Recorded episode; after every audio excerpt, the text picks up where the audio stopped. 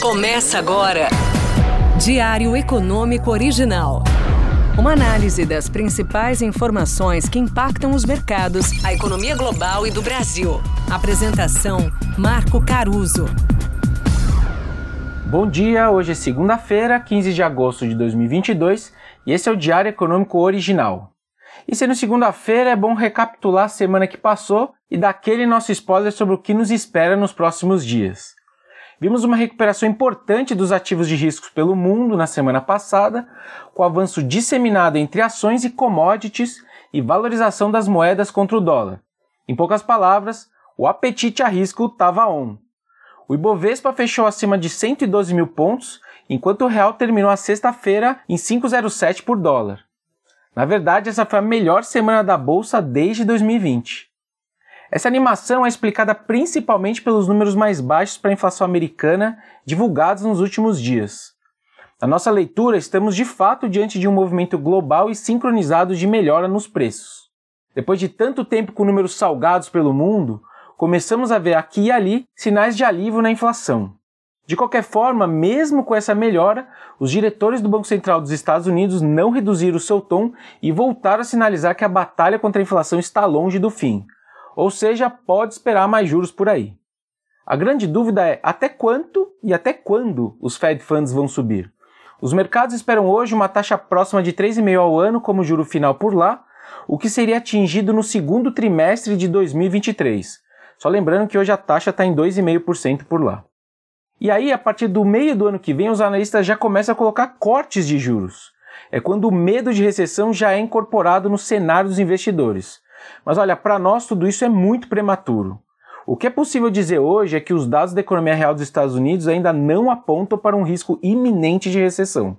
Juntando tudo, a verdade é que os mercados se empolgaram, mas a discussão de juros pelo mundo ainda vai dar muito pano para manga. Na quarta-feira, por exemplo, vamos ficar de olho na data da última reunião do Fed e os seus sinais sobre o futuro. Ainda lá fora, os dados de atividade da China que saíram no fim do nosso domingo mostraram uma nova perda de fôlego do gigante asiático, o que joga água no chope desse otimismo dos investidores. E até provavelmente por isso, o Banco Central Chinês também cortou os juros por lá, algo que ele não fazia desde janeiro. Internamente, um destaque recente foi a deflação do IPCA em julho e que deve ser acompanhada de nova deflação em agosto. Ou seja, por aqui o pior da inflação também vai ficando para trás. E a Petro segue cortando preço de combustíveis, o que reforça tudo isso. Nesse ambiente, o nosso Banco Central deve ter subido a Selic pela última vez semana retrasada. Aliás, essa foi a nossa leitura para a ata da última reunião, divulgado na semana passada. Não quer dizer que a inflação está tranquila, tá? No nosso cenário, os juros vão precisar ficar parados nesses patamares altos até meados do ano que vem. Uma coisa é a inflação sair de 12% para 7% esse ano e para 5,5% no ano que vem. Outra coisa vai ser essa inflação chegar na casa dos 3%, que é onde está a meta do BC agora. Do lado da atividade, vimos os dados fecharem o segundo TRI com um bom crescimento sobre o primeiro. Nas nossas contas, o PIB deve ter avançado 0,8 nesse período e é por isso que os economistas têm revisado seus números mágicos do ano para algo perto de 2% ou até mais. Uma bela revisão para a turma que achava que o PIB podia ser negativo esse ano. Aliás, algo que nunca foi o nosso caso, diga-se de passagem.